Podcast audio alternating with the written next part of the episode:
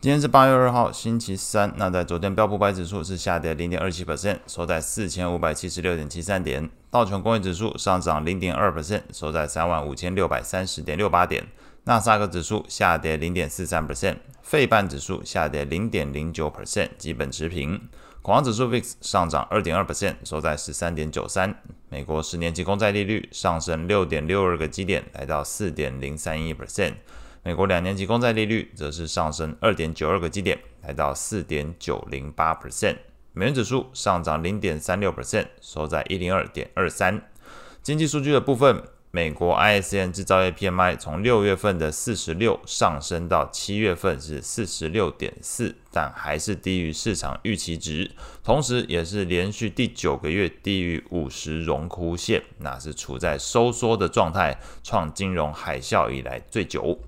第二个数据是在美国 jorts 职位空缺从六月份的九百六十一点六万个下降，来到了目前七月份是九百五十八点二万个，低于市场预期，也是创二零二一年四月以来新低。那么显示劳动市场吃紧的情况正在放缓。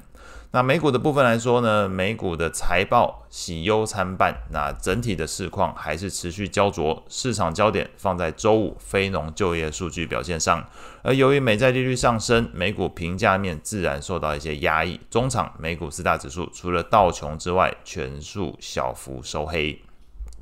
类股表现的部分，昨天十一大类股之中表现最好的三个类股是工业、科技还有金融类股。领涨的股票包含开拓重工，那涨幅八点八五 percent，这是财报表现好带来的效果。AMD 上涨二点八 percent，Visa 上涨零点八六 percent。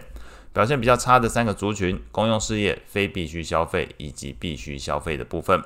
那在财报上来说，那营收 EPS 都优于市场预期的，包含默克药厂、辉瑞药厂、AMD，还有开拓重工。那刚刚前面提到，开拓重工上涨八点八五 percent。那药厂的部分虽然营收跟 EPS 都优于预期，不过整体市场还是相对比较不买单。这一部分在做过研究之后，发现跟整个目前的市场观察，药厂后续跟这个美国政府之间的这个药物收购的方案有关联哦，这个是政策面的考量。所以整个市场目前对这个医叫这个叫做健护医疗类股哦，这个药厂类股相对比较不青睐。所以在昨天来说，虽然营收 EPS 优于预期，不过默科药厂下跌一点二八 percent，辉瑞药厂下跌一点二五 percent。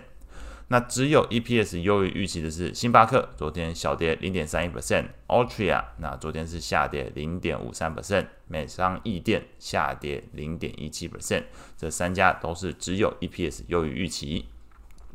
债券上部分，那即便昨天公布的经济数据算是符合市场，呃，看 Fed 的预期，同时 Fed Watch 工具也显示，九月份市场预期维持利率不变的几率，相对前一个交易日上升。但是整个观察到，美国公债利率还是持续走高，十年期公债利率盘中一度上涨十点三个基点，来到四点零五九 percent；两年期公债利率也一度上涨了四点四个基点，来到四点九一八 percent 附近。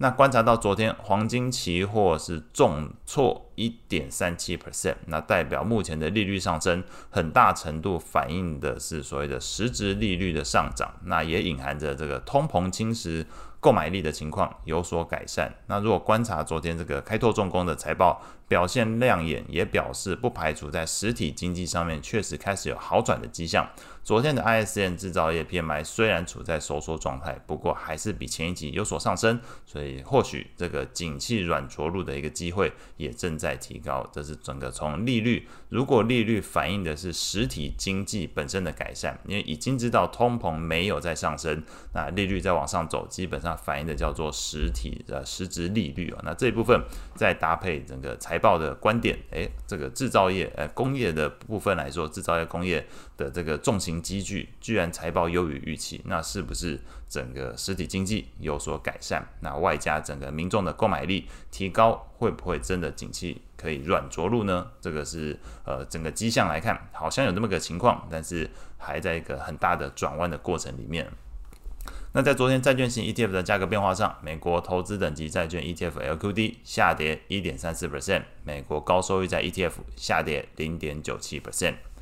外汇上部分，昨天举行利率会议的澳洲央行第二度的踩刹车，宣布维持利率在四点一 percent 不变，让市场感到意外，也拖累昨天澳币汇价重挫一点五二 percent，来到零点六六一四。